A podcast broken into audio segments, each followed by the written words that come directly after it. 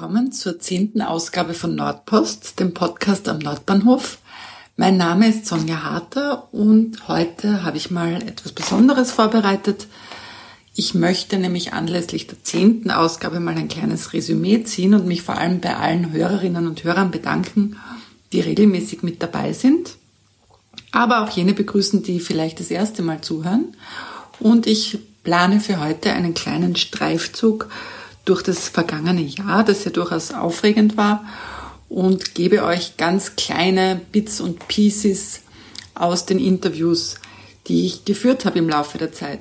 Das heißt, vom Wohnprojekt Wien über den Burgenländer bis zur Hauswirtschaft, die erst gebaut wird, über ein Gespräch mit den Macherinnen von der Nordbahnhalle, gibt's alles Mögliche heute zu hören. Und vielleicht macht der eine oder andere Auszug auch Lust, die ganze Folge anzuhören. Keine Sorge, das passiert jetzt nur einmal. Das nächste Mal habe ich schon wieder neue Gesprächspartnerinnen. Aber ich habe mir gedacht, die zehnte Folge wäre mal ein guter Anlass, ein bisschen zurückzuschauen. Zumal wir jetzt alle vielleicht wieder durch den erneuten Lockdown ein bisschen mehr Zeit haben. Ich kann nur sagen, beim Wäsche zusammenlegen oder abwaschen oder was Gott was, ist Podcast hören für mich die ideale Beschäftigung. Ja, dann beginnen wir gleich mal ganz am Anfang. In der Folge 1 habe ich mit Barbara Notecker gesprochen. Sie ist Bewohnerin des Wohnprojekts Wien am Bettnerpark. Das ist dieser wunderschöne holzvertiefelte Bau, den wir alle gut kennen, aber vielleicht nicht so genau. Und wenn ihr diese Folge anhört, dann bekommt sie ein bisschen Einblick über den Entstehungsprozess, aber auch das Leben im Wohnprojekt Wien und auch, äh, wie man dort jetzt überhaupt noch reinkommen kann. Das heißt, jetzt hören wir kurz rein in das Gespräch mit Barbara Notecker.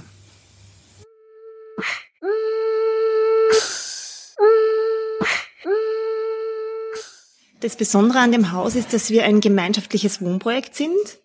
Das heißt, die Bewohner haben das Haus selber geplant, gebaut und verwalten das jetzt. Also es ist im Besitz von uns allen. Wir sind 65 Erwachsene und 35 Kinder. Und man sieht dann, dass das doch anders ausschaut, jetzt innen, auch außen vielleicht ein bisschen anders als die anderen Häuser wenn die Leute das selber planen, kommt doch was anderes raus dann. Ja, also bei uns äh, hat natürlich jede Familie, jede Person, die bei uns wohnt, eine eigene Wohnung mit allem, was da dazugehört. Also eine ganz normale Wohnung mit äh, Küche, Bad, Schlafzimmer, Wohnzimmer. Aber wir haben zusätzlich zur eigenen Wohnung noch sehr viele Gemeinschaftsflächen, insgesamt 700 Quadratmeter Gemeinschaftsflächen. Das heißt, die kann jeder Bewohner auch nutzen. Das ist eine Gemeinschaftsküche, eine äh, Bibliothek, ein Kinderspielraum. Oben am Dach haben wir so einen kleinen Wellnessbereich mit einer Sauna, Meditationsraum. Wir haben drei Gästeapartments. Das heißt, wenn äh, Gäste kommen für die Bewohner, kann man eins buchen, ein Gästeapartment und die Gäste dort unterbringen. Was haben wir noch? Im Untergeschoss gibt es einen großen Veranstaltungsraum, eine Werkstatt, einen Lagerraum für Gemüse, wo eben eine Food Coop jetzt angesiedelt ist. Genau, ich glaube, jetzt habe ich alles aufgezählt.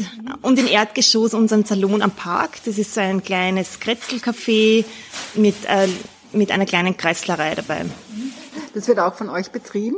Genau, das wird nicht vom Verein Wohnprojekt Wien betrieben, sondern von einzelnen Bewohnern. Das sind sieben Gesellschafter, die das machen, aber es äh, arbeiten einige Leute vom Haus einfach mit.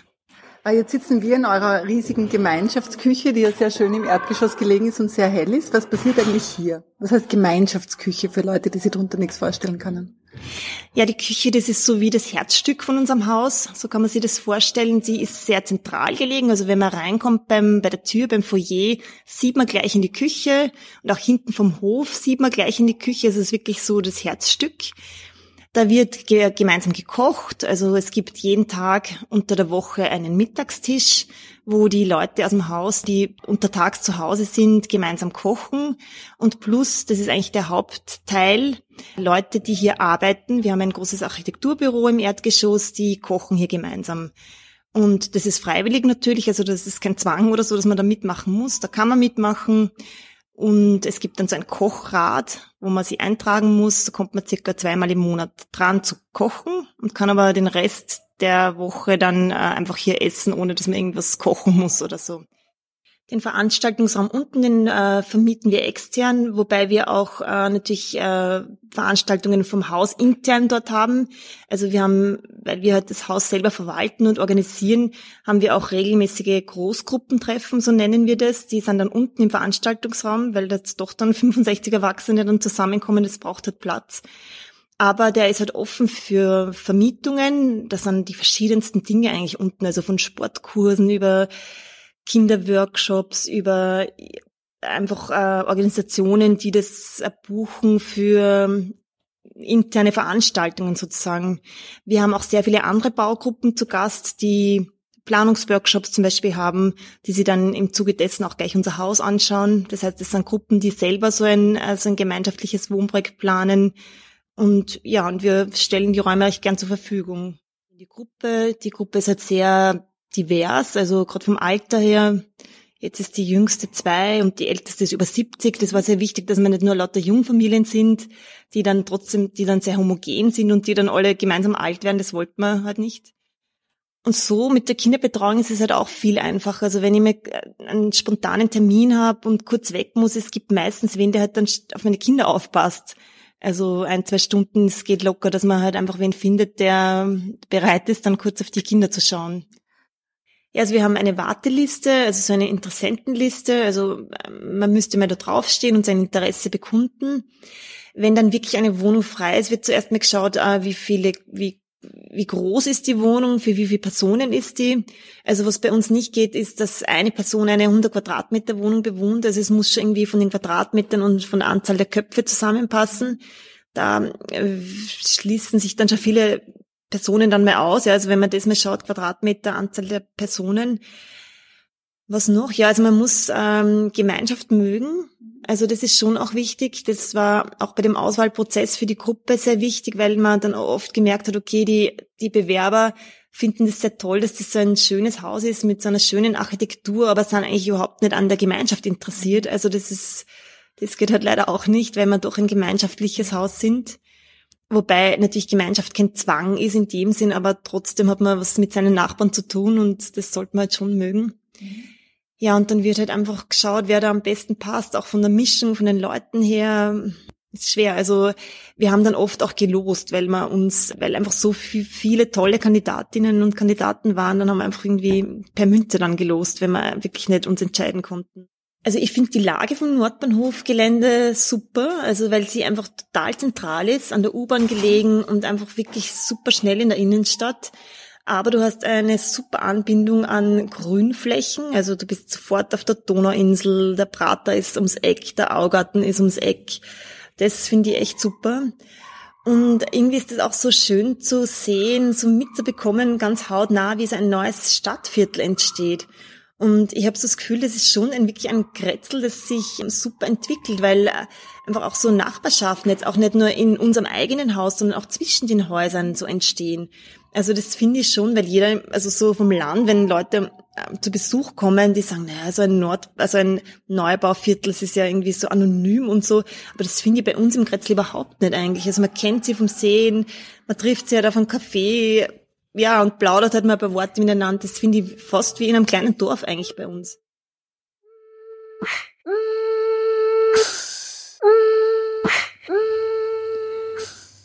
Ja, kurz nach der ersten Folge hat uns dann Corona erwischt, äh, weshalb ich mal eine Sonderausgabe gemacht habe, wo man im Kretzel jetzt überhaupt noch einkaufen kann. Sowas ähnliches findet ihr derzeit auch auf äh, unserer Facebook-Seite. Da gibt's ein Google Maps Dokument, wo diverse Lokale mit Abholzeit, Öffnungen etc. eingetragen sind. Ja, und mitten in der Zeit ist dann auch mein vorab aufgezeichnetes Gespräch mit Nicole vom Burgenländer erschienen. Äh, den Burgenländer kennt ihr ganz bestimmt. Er ist gleich direkt neben, im Gebäude neben dem Wohnprojekt Wien. Ist sowohl eine Kreislerei als auch eine Winothek und hat im Sommer ganz wunderbares Eis. Aber am besten ihr hört mal kurz in einen Auszug dieses Interviews rein, um zu erfahren, was eigentlich der Burgenländer so alles bietet.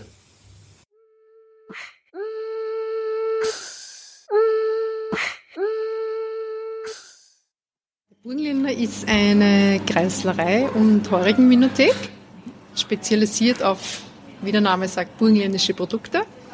Wir haben im Winter etwas weniger, aber vom Frühjahr bis in den Herbst hinein gute 95 Prozent wirklich burgenländische Produkte, die wir auch in der Gastronomie verarbeiten. Leidenschaft von mir schon lange ist Wein. Darum war mal die erste Idee, eine Vinothek aufzumachen. Zu einer Vinothek können natürlich so kleine Happen, Imbiss, Kleinigkeiten dazu, dass man was zum, für den Gaumen auch hat. Und ja, so in mehreren Wochenendsitzungen ist dann irgendwie die Kreislerei dazu entstanden, weil wir selber sehr gerne kochen, selber sehr gerne am Markt einkaufen gehen, damit unheimlich viele Produzenten selber schon kennen und damit ist das dann so gewachsen. Und äh, warum habt ihr euch für den Nordbahnhof als Standort entschieden? Ähm, Weil es ein neues, aufstrebendes, sich entwickelndes Viertel ist. Also wir sind eigentlich so ein klassischer Nahversorger mit Brot, Gebäck, Wurst, Käse, Milchprodukte, Aufstriche, Fruchtaufstriche und Obst und Gemüse. Und dann gibt es natürlich auch zusätzliche Sachen wie Süßigkeiten, Naschereien, ähm, ganz normale Tafeln Schokolade, genauso wie jetzt Kirschmandeldrachés zum Beispiel.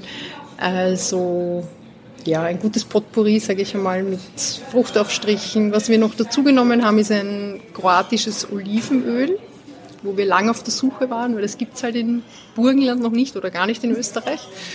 Und wir haben uns auch entschieden, ein kroatisches Meersalz dazu zu nehmen, weil da die Nachfrage vor allem in der Grillsaison immer sehr groß war. Und da haben wir auch eine, eine, eher ein Familienunternehmen gefunden, die sehr viel mit der Hand machen. Also die haben auch biologisches Meersalz. Und so versuchen wir das Angebot zu ergänzen, dass der Kunde eigentlich alles, was Essen und Genuss ist, im Grunde eine schöne Auswahl bei uns hat. Ja, wir haben prinzipiell von neun in der Früh die Kreislerei geöffnet bis 18 Uhr. Und die Vinothek hat bis mindestens 21 Uhr unter der Woche geöffnet. Also wenn wir Reservierungen haben oder ein paar Tische länger besetzt sind, ist das auch kein Thema. Haben wir gerne länger offen. Aber ja, das sind jetzt einmal so die groben Öffnungszeiten.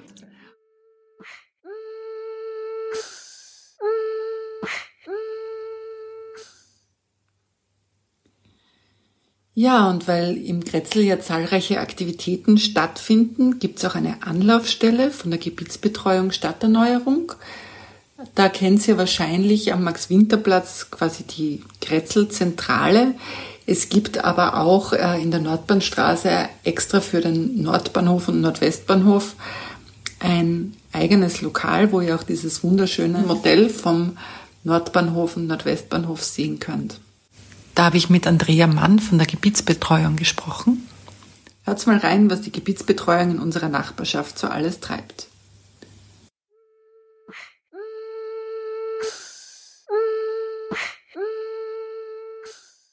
Unser Ziel ist ursprünglich von der Stadterneuerung kommend ähm, die Verbesserung der Wohn- und Lebensqualität äh, in einem Stadtteil. Und äh, seit es jetzt auch diese größeren Stadtentwicklungsgebiete gibt, auch die innerstädtischen, ähm, ist klar, dass die einen sehr großen Veränderungsprozess auch für die bestehende Stadt bedeuten. Und diesen Prozess wollen wir begleiten. Einerseits für diejenigen, die schon in der Umgebung wohnen, damit sie informiert werden, was passiert in ihrer Nachbarschaft, aber auch für die, die, die neu dazukommen, ähm, was wo, wo kann ich mich hinwenden, wo, wo lande ich hier oder welche, die planen herzukommen. Und eben dieses Verbessern der Wohn- und, und Lebensqualität umfasst ähm, sehr viel. Also im, im klassischen Bereich geht es auch um, um so Fragen des, des Sanierung, ähm, wenn es Probleme gibt mit dem Hauseigentümer, äh, wohnrechtliche Fragen, ähm, aber auch die im, im öffentlichen Raum Gestaltung von, von Freiflächen, wir machen sehr viele Beteiligungsprojekte, wo die Bewohner, Bewohnerinnen äh, sich einbringen können in die Gestaltung. Zum Beispiel am Max-Winter-Platz haben wir mit Kindern gearbeitet, am Volkertplatz äh, mit Anrainern und Anrainerinnen, also sehr viele Projekte in der Hinsicht. Wir sind so eine Anlaufstelle, eine niederschwellige Anlaufstelle vor Ort für die Menschen, die da vor Ort leben, aber auch arbeiten äh, und stadtteilbezogene Fragen haben. Also das heißt, wir versuchen möglichst viel Informationen zu bündeln, was ist alles, was passiert, was sich verändern wird. Wenn es Themen oder Probleme gibt, kommen die Leute zu uns und wir leiten das dann weiter an. Das heißt, die verschiedenen Dienststellen, die zuständig sind oder die Bezirkspolitik. Und aktiv fördern wir ähm, auch das Zusammenleben, die Nachbarschaft in den Stadtteilen, also sowohl im Altbaugebiet als auch im, im Neubaugebiet. Und da führen wir verschiedene Aktionen durch, wo sich die Menschen kennenlernen können. Und das zum Beispiel das Garteln in der Stadt, das ist ähm, ein Trend, der etwa vor zehn Jahren aufgekommen ist, der eigentlich weniger von uns proaktiv, sondern eher ähm, begleitend. Das ist schon davor, gab es einige, die Guerilla Gardening betrieben haben, auch äh, vor allem auch hier im, im Altbaugebiet, im Sturviertel. Und um dem einen Rahmen zu geben, damit ähm, die Pflanzen stehen bleiben, damit das Stadtgartenamt weiß, wer hier äh, gartelt und wer hier die, diese kleine Fläche rund um die Baumscheibe bepflanzt.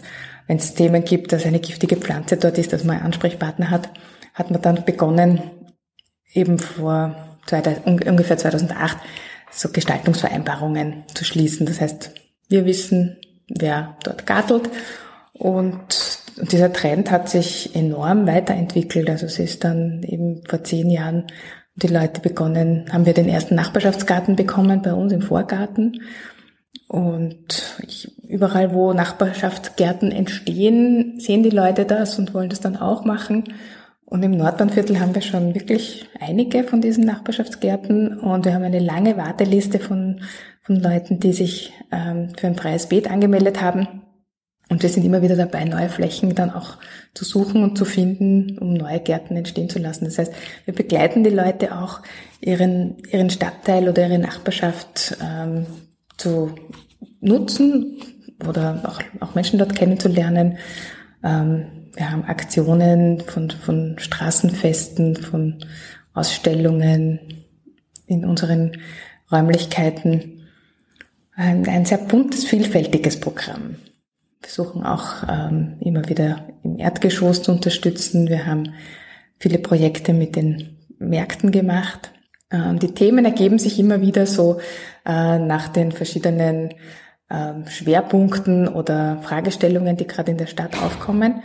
Ja, also das, das heißt, wir, wir haben auch unsere Schwerpunkte immer wieder ein bisschen verändert, je nachdem, was gerade Thema war in der Stadt und ähm, haben dort immer wieder unterstützt, auch proaktiv äh, Verbesserungsvorschläge gemacht, wenn es äh, um die Sicherheit im öffentlichen Raum geht, ähm, das Thema der, der Schulwege, also alles, was so stadtteilbezogen ist, wo sich Leute begegnen können, wo sie wo sich Veränderung ähm, passiert oder, oder Sinn macht, das unterstützen wir. Auch ähm, bei den Begrünungen machen wir auch schon, schon sehr lange traditionell, traditionell eine Hofbegrünungsberatung. Da gibt's auch Förderungen von der Stadt Wien, geben wir Informationen dazu.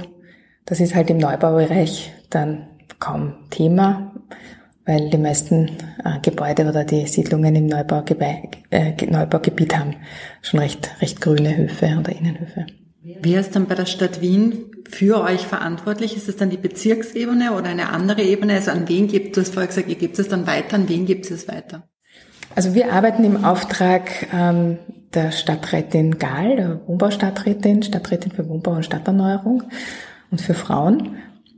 Und äh, inhaltlich, aber wenn es Themen sind, die wirklich vor Ort ähm, umgesetzt werden könnten, dann sind die Bezirke zuständig. Also da gehen wir leiten wir das weiter an die Bezirksvorstehungen ähm, oder verschiedene Fachabteilungen der Stadt, die dafür zuständig sind.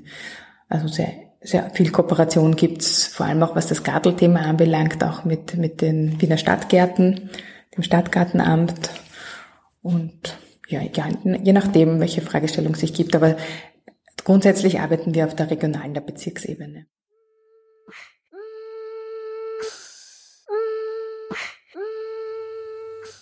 Für uns alle ganz wichtig ist die Gstetten, die immer kleiner wird und bald die freie Mitte sein wird.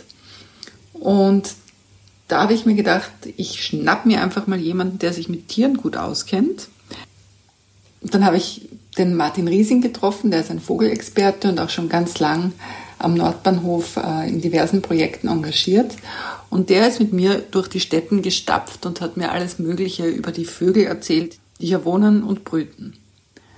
Ja, also es gibt auch einige Original-Vogelstimmen in dieser Ausgabe. Vielleicht hört ihr mal ganz kurz den folgenden Ausschnitt.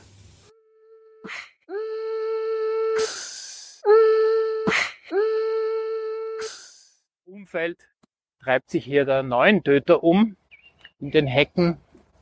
Also wenn man hier mal durchstapft, sollte man vielleicht seine Augen offen halten.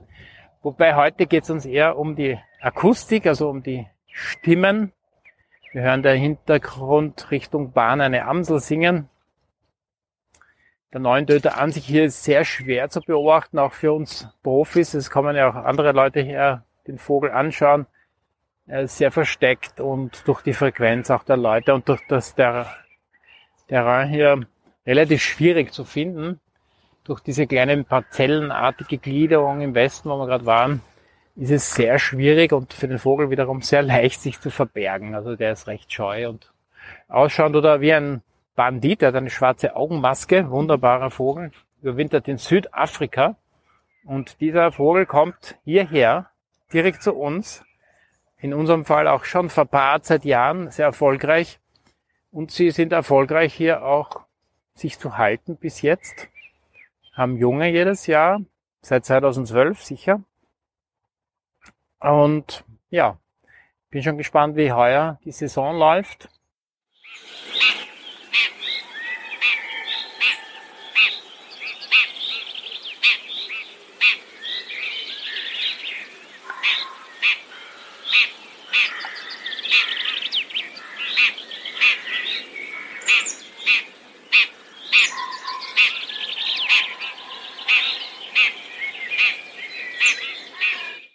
Neuntöter waren sehr häufig im 19. Jahrhundert, wie es noch viele Insekten gegeben hat, durch die großen, die grüne äh, Revolution in der Landwirtschaft und die vielen Herbizide, Insektizide, die wir versprüht haben. Vor allem die Insektizide haben die Großinsekten massiv reduziert. Aber hier am Nordbahnhof wurde sicher auch Insektizide manchmal gesprüht, mehr aber Herbizide auf den Bahnanlagen auf jeden Fall auf Bahnarealen und ehemaligen äh, Bahnarealen sind gerne Neuntöter, auch mitten in der Stadt hier. Wir können ja teilweise hätten Fotos machen können mit Neuntöter und Stephansdom. Das ist mir auch mehr oder weniger gelungen, wobei ich bin kein großer Fotograf. Also die Vielfalt am Nordbahnhof hat sicher zugenommen seit, also seit ich mich sagen kann, seit 2006, 2007 so. Es gibt äh, hier auch äh, die, die Zauneidechse, die wiederum zum Beispiel äh, nicht vom neuen Töter, vielleicht die Jungen, aber vom Turmfalken gefressen werden. Also die sind auch hier, ist ein Sonderstandort für den, für den Turmfalken. Da gibt es Spezialist, Spezialisten, die hier Zauneidechsen fressen können, die naturgeschützt sind, was auch eigentlich auch wieder mal sehr interessant ist. Und das mitten in einer Großstadt wie Wien. Und ja, wir Zaunedechsen habe ich schon länger nicht gesehen. Es ist auch schwierig. Jetzt haben wir gerade zwischen Gewitter und ein bisschen mehr Wind. Da wird das schwierig. Aber auf den äh, freien Flächen tummeln sich die mitunter sehr gerne. Ist übrigens das Reptil in Österreich des Jahres 2020.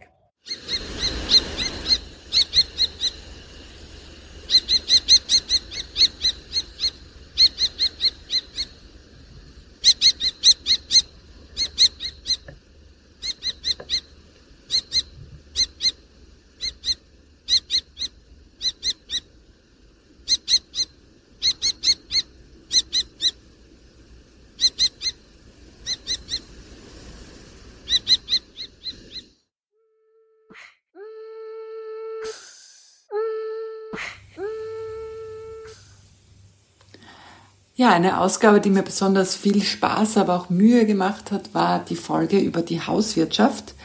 Spaß hat es mir vor allem gemacht, weil ich selbst äh, Teil dieser Baugruppe bin. Mühsam war es ein bisschen, weil das mitten in der Corona-Hochzeit im Frühjahr war und ich meine Interviewpartnerinnen nicht treffen konnte.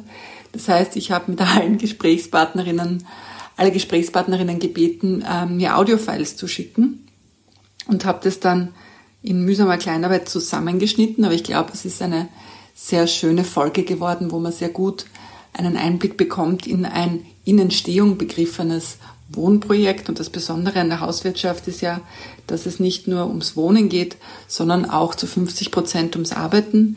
Aber am besten, wir hören jetzt auch kurz in diese Folge rein.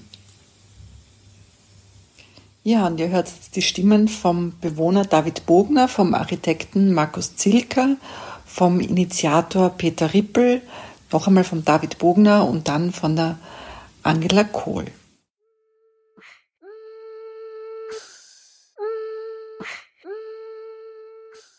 Die Hauswirtschaft wird ja ein Haus betreiben mit äh, circa 7000 Quadratmeter Nutzfläche. Darunter sind 50 Prozent der Flächen Wohnflächen und die anderen 50 Prozent sind Flächen, die dem Arbeiten gewidmet sind. Die Hauswirtschaft wird da verschiedene Betriebe in Eigenbetrieb führen. Das ist zum Beispiel einen Veranstaltungsraum, äh, das sind äh, Gästewohnungen, und das ist ein Coworking äh, Space, in dem Unternehmerinnen und Unternehmer flexibel in angenehmer Arbeitssituation arbeiten können. Im Erdgeschoss gibt es einen öffentlichen Durchgang. Äh, es wird äh, Gastronomieflächen geben und auch kleine, kleine Geschäfte eine großzügige Lobby für die für alle Bewohnerinnen und äh, Gewerbetreibenden im Haus und daneben einen Veranstaltungsbereich, den man bis zu drei verschiedene Veranstaltungsräume äh, unterteilen kann. Darüber im ersten und zweiten Stock gibt's äh, sehr umfangreiche Gewerbeflächen, also fast 3000 Quadratmeter, ähm, wo es unter anderem einen Gesundheitscluster geben wird, äh, Büroflächen, kleinere Einheiten, größere Einheiten wie einen Coworking-Bereich, die sich auch gemeinsam Infrastrukturen teilen, ähm, ein Atrium, verschiedene Balkone und auch sonstige Dinge. Und erst ab dem ähm, dritten Obergeschoss beginnt äh, der Wohnteil. Da befinden sich im dritten Obergeschoss zum Beispiel äh, auch eine Gemeinschaftsküche oder ein, ein Spielraum und eine, ein kleiner Waschsalon für alle Bewohnerinnen. Und die individuellen Wohneinheiten gehen dann ab dem dritten Obergeschoss bis eben hinauf ins siebte Obergeschoss weiter.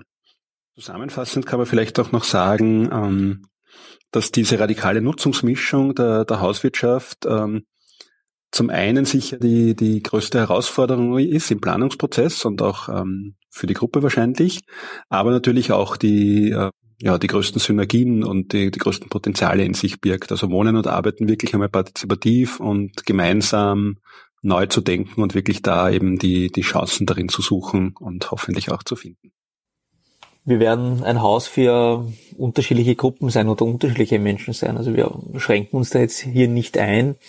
Aber was natürlich schon irgendwo klar ist, unter Anführungszeichen, dass ähm, so Projekte wie unseres, die doch eine sehr starke Mitarbeit jetzt in der Entstehungsphase äh, brauchen, dass die ein bestimmtes Klientel einfach anzu, äh, anziehen. Also es ist so dieses, wie soll ich sagen, äh, Robert Korab hat das einmal das linksliberale Bürgertum genannt, sind Menschen, die halt äh, auch ein bisschen Zeit haben oder die Muße haben, sich mit Dingen zu beschäftigen und jetzt nicht immer ums, ums nackte Überleben und Kämpfen unter Anführungszeichen. Ähm, beim Arbeiten ist es sehr divers. Wir haben immer gesagt, wir sind kein Haus wie eine Startup-Community, äh, sondern was wir brauchen, sind stabile, äh, stabile Mieter also wir sind eher ein Haus für Unternehmerinnen oder Firmen, die es schon sehr lange gibt, die ein stabiles äh, Geschäftsgebaren haben und die einfach nicht mehr alleine oder nicht mehr so isoliert arbeiten wollen und sich besser vernetzen wollen und, ihre Tätigkeit in eine größere Gemeinschaft einbringen wollen. Wir arbeiten gemeinsam mit einem gemeinnützigen Bauträger, mit der EGW Heimstätte. Äh, die EGW ist der Bauträger und äh, Eigentümer des Projektes und wird uns das Projekt in einer Generalmiete äh, übergeben. Die jetzigen Mitglieder in der Hauswirtschaft sind eine sehr bunte Mischung aus älteren Mitgliedern, jüngere Mitglieder, einige Kinder, Familien, ähm, viele Selbstständige, also eigentlich hauptsächlich Selbstständige, die bei uns einziehen werden. Und was uns alle verbindet, ist, dass wir dieses Haus sowohl fürs Wohnen als auch fürs Arbeiten nutzen möchten. Ich denke, das sind vor allem Menschen, die an einem lebendigen Haus interessiert sind. Das sind Menschen, die interessiert sind, ähm, Synergien zu schaffen und kreative Ideen gemeinsam zu entwickeln. Das sind Menschen, die interessiert sind an einer aktiven Gemeinschaft, ähm, wo man als Gemeinschaft mehr zusammenbringt als, als Einzelner. Und das ist vor allem wichtig für Kleinstunternehmen.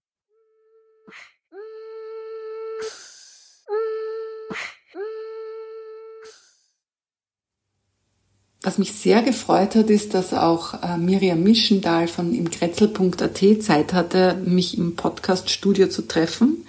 Das ging dann schon wieder, da waren die Corona-Beschränkungen gerade gelockert. Und diese Plattform ist nicht nur für die Leute bei uns im Kretzel wichtig, sondern über ganz Wien. Aber am besten erklärt sie euch selbst, was genau im Kretzel.at überhaupt ist und worum es sich beim Raumteiler handelt.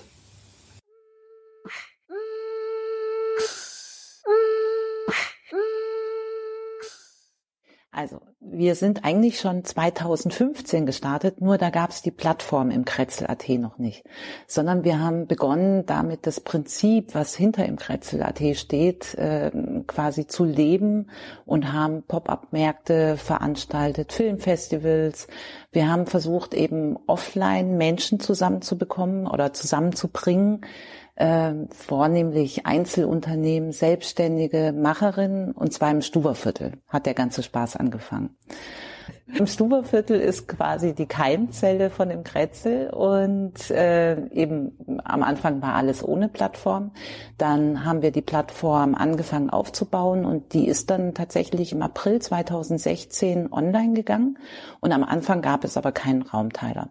Das war alles sehr rudimentär. Die Menschen konnten sich eine virtuelle Schaufenster anlegen äh, konnten Events bekannt geben und sichtbar machen, was sie in ihrem Stadtteil organisieren. Die Plattform gab es eben nicht nur im Stuberviertel, sondern wir haben von Anfang an eben 159 Stadtteile äh, auf der Plattform abgebildet in 23 Bezirken in Wien. Und wir haben aber eben mit der Bekanntheit der Plattform äh, im Stuberviertel im zweiten Bezirk angefangen. Ähm, was ich dann gemacht habe, es fing aber auch schon 2015 an. Ich habe mit, mittlerweile sind es vielleicht 600, 700 Interviews geführt mit Einzelunternehmen, um zu erfahren, wo sind eigentlich die Hürden, wo sind Erfolgsfaktoren und was könnten wir auf dem Kretzel tatsächlich machen, um eben lokalen Akteurinnen äh, ja zu unterstützen. Weil, warum wollen wir die überhaupt unterstützen? Und zwar, weil das eben diejenigen sind, das sind wie soziale Knotenpunkte in einem Stadtteil. Das sind die Menschen, die einen Stadtteil, äh, die, die Menschen verbinden. Und ich sage mal ein Beispiel.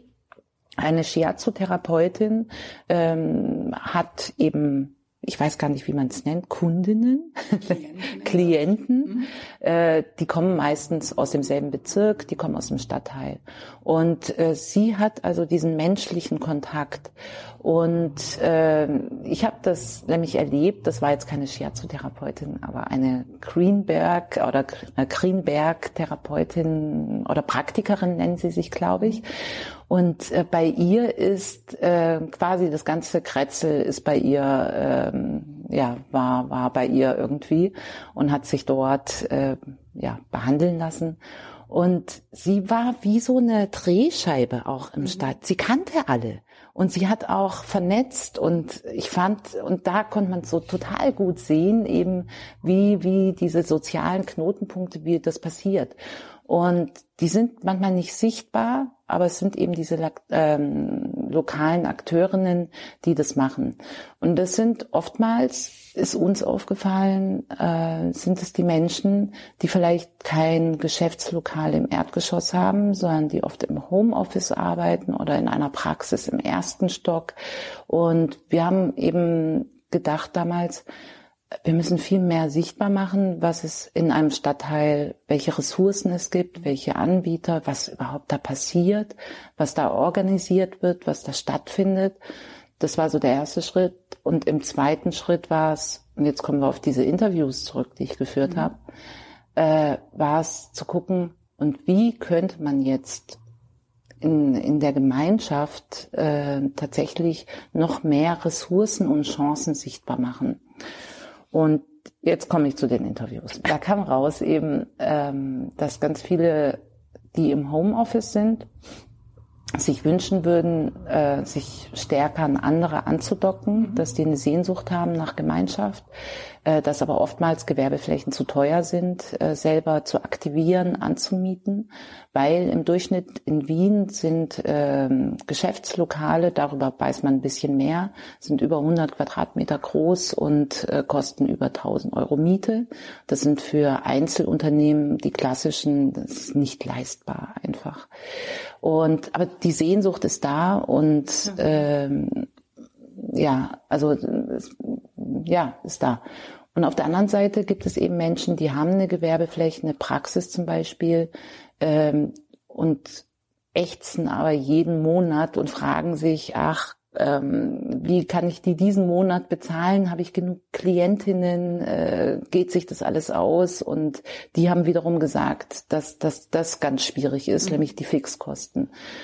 Und ähm, wir haben dann gedacht, also mit diesen Informationen, ähm, die ganz häufig genannt wurden, haben wir überlegt, okay, wir müssen da was auf dem Kretzel tatsächlich zur Verfügung stellen. Mhm.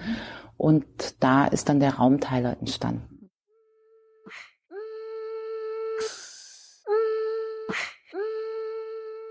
Und zu guter Letzt habe ich auch mit Christian Peer und Mara Reinsberger von der Technischen Universität Wien gesprochen.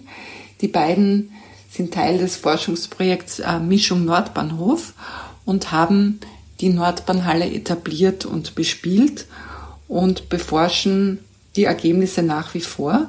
Aber auch hier möchte ich euch einen ganz kurzen Auszug vorspielen.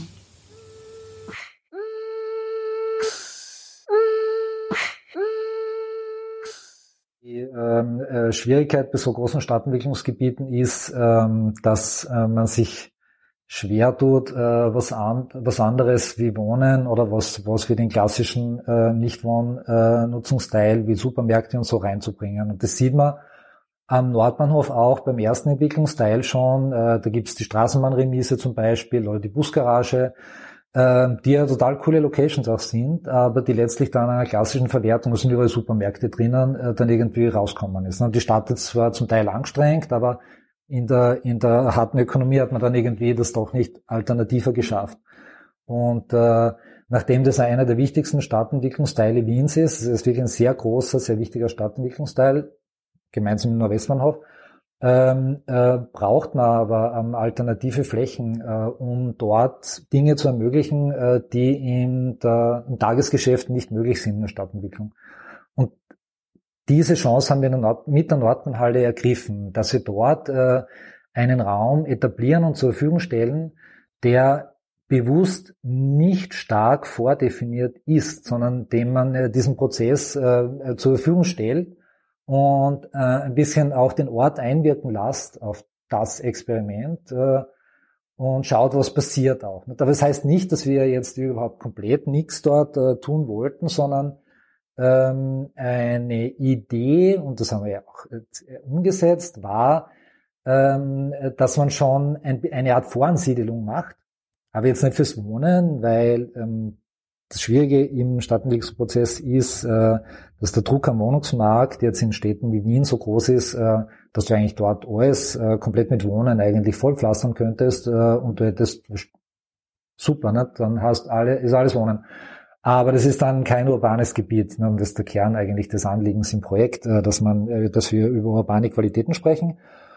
Und äh, dann äh, musst du dir überlegen, ja, was kann sonst äh, dort sein, außer Wohnen. Und da wollten wir vor allem die kleinteilige Nutzung äh, ein bisschen ähm, unterstützen und, und, und Raum schaffen äh, für, für alternative, ganz kleinteilige Arbeitsformate. Und zwar nicht jetzt im klassischen Sinn nur Büro zum Beispiel, äh, sondern bewusst äh, äh gemischt, jetzt unterschiedlichst ist von der Produktion bis zum bis zur Schneiderin, äh, bis zum, ich weiß nicht, also ohne jetzt irgendwie Stereotypen, bis zum, bis zum Bienenzüchter, nicht, der dann auch dort war.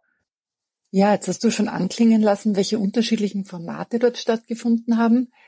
Jetzt würde ich dich, Mara, bitten, vielleicht einen kleinen virtuellen Rundgang durch das Areal zu machen, damit all jene, die das nie gesehen haben, sich vorstellen können, welche vielen unterschiedlichen Bereiche es eigentlich dort gegeben hat. Gerne.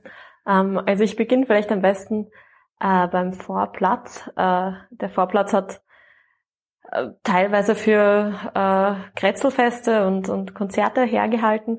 Ähm, dann würde ich einerseits habe ich vom Vorplatz aus äh, sehe ich den Bürotrakt, wo sich eben die Macherinnen ähm, zum Teil eingemietet hatten. Das waren so kleine Büros für, weiß nicht, zwei bis vier Personen circa, ähm, wo eben circa äh, am Stück quasi an die 30 Personen eingemietet sein konnten. Ähm, Bereichen? Ganz unterschiedlich. Also wir hatten eine, eine Grafikdesignerin drinnen, ähm, Open House war bei uns, ähm, die haben sich quasi mit, mit ähm, Architektur, äh, Zugänglichkeiten einmal im Jahr beschäftigt unter anderem. Ähm, dann hatten wir Fotografen ein paar, ähm, die quasi dann auch immer wieder, die zwar ihren Computer äh, in diesem Bürotrakt hatten, aber dann auch immer wieder die Location selbst unterschiedlich nutzen konnten für eben Fotoshootings, die sie gemacht haben. Ähm, dann hatten wir äh, einen äh, Reparateur von, von Computersachen äh, eingemietet ähm, und eine Hutmacherin, die dann später in die Werkhalle, zu der komme ich später noch, gezogen ist. Ähm, also da waren wirklich unterschiedlichste Leute eingemietet, die aber hauptsächlich computerbasiert gearbeitet haben. Ebenfalls vom Eingangsbereich, also vom Vorplatz, ähm, erschlossen ist der Stadtraum gewesen. Das ist eigentlich ein Format von der Stadt Wien, wo sie versuchen, die Stadtentwicklung äh, und die Stadtplanung in äh, die Stadt reinzubringen und vor Ort etwas zu zeigen. Und dort hatten sie ein riesiges Modell vom Nordbahnhof und Nordwestbahnhof, äh, wo es darum ging, äh, wie wird sich das Gebiet entwickeln. Also einerseits für Leute, die interessiert sind, hierher zu ziehen, aber auch für die Bewohnerinnen, äh, die schon vor Ort sind, ähm, äh, um sich zu informieren, wie das ganze Gebiet geplant ist. Ebenso waren einige internationale Delegationen auf Besuch und haben sich auch angeschaut, wie die Stadt Wien eigentlich so vorgeht bei Stadtentwicklung. Genau, also das war die vermittelnde Rolle vom Stadtraum. Ähm, danach würde man in zwei Hallen kommen ähm, die kleine und die große Veranstaltungshalle. Die hat vor allem ähm, für äh, Messen und Konzerte und äh, Fußballturniere ähm, und eigentlich wirklich unterschiedlichste Sachen herhalten können, weil diese großen Bestandshallen, die findet man im Neubau einfach nicht und äh, das ermöglicht einfach ganz andere Raumnutzungen dann wieder. Ähm, also da war wirklich eine komplett breit gefächerte äh, von Bällen über, ja, über, über äh, die lange Nacht der Forschung hatten wir auch drinnen. Ähm, also ganz wirklich ganz, ganz unterschiedliche Formate konnte man in diese Hallen packen. Ähm, danach würde man zum Studio und zum Magazin kommen. Ähm, das war eigentlich für uns so der Raum, der äh, unter gewissen, also Öffnungszeiten immer zugänglich war, äh, der auch nicht exklusiv gemietet werden konnte, sondern wo man einfach garantieren wollte, ähm, von Mittwoch bis Sonntag 14 bis 22 Uhr ist dieser Raum für die breite Masse quasi als Möglichkeitsraum vor Ort. Und äh, da konnte man sich reinsetzen und lesen oder lernen oder ähm, oder eben wir hatten zum Beispiel Schach ohne Grenzen da, die sich immer wieder zu uns reingesetzt haben und dort Schach gespielt haben. Also es war so ein konsumzwangfreier Raum. Also man konnte sich reinsetzen, ihn benutzen, ohne dass man was zahlen musste. Ebenfalls haben wir dort die Kantine angesiedelt. Ähm, das war einerseits eine Informationsdrehscheibe über alles, was dort stattgefunden hat und aber auch ähm, unser Ausschankraum. Also wir hatten doch relativ viele Abendveranstaltungen auch ähm, und Nachmittagsveranstaltungen und da war es einfach das so ein bisschen das Herzstück, wo eben alles zusammengekommen ist wieder. Ähm, dann danach würde man ins Atelier kommen, äh, getrennt durch eine Brandschutztüre. Ähm, äh, ins Atelier und die Werkhalle, könnte man dazu sagen. Das Atelier war für Workshops äh, gedacht. Also quasi, wir hatten zum Beispiel einen Bogenbau-Workshop oder diverse Kinderworkshops, wo quasi ein bisschen gebastelt wurde und die einfach dort ein gutes Setting hatten, um privat da einen Workshop zu haben. Danach war die Werkhalle ähm, angereiht, die, in die sich hauptsächlich ähm, handwerklich orientierte Leute eingemietet hatten, auch so an die 30 zeitgleich. Ähm, zum Beispiel ein Geigenbauer, ein Bogenbauer, ein Messerschmied war dort, dann ein paar Skulpturbildhauerinnen ähm, und auch immer wieder unterschiedliche andere Sachen. Zum Beispiel hatten wir Newman da, die so riesige äh, Luft äh, eigentlich bauen, also riesige Zelte mit Netzen verwoben, äh, wo sie einfach diese, diese große Räumlichkeit gebraucht haben. Ähm, ja, dann einen Stock drüber war unser Projektraum, der den Großteil der Zeit an Refugees Code oder mittlerweile die New Austrian Coding School vermietet war.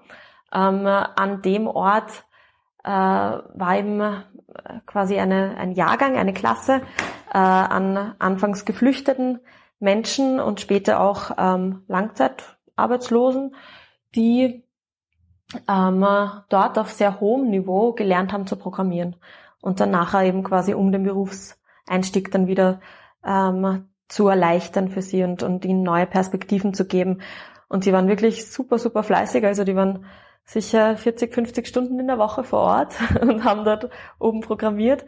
Und das Schöne eigentlich war, also es kommt vorher noch kurz, es kommt noch der Innenhof, ähm, der eben auch während der Öffnungszeiten immer frei zugänglich war. Dort gab es auch einen Griller oder eigentlich drei Griller, die ähm, der Umgebung auch zum einfach mitbenutzen zur Verfügung gestanden sind.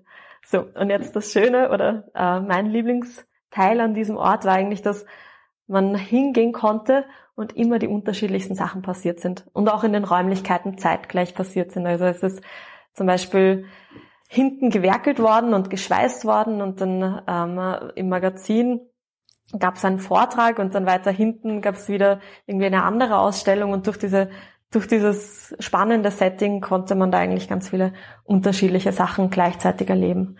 Und das war eigentlich irgendwie super schön mit anzuschauen.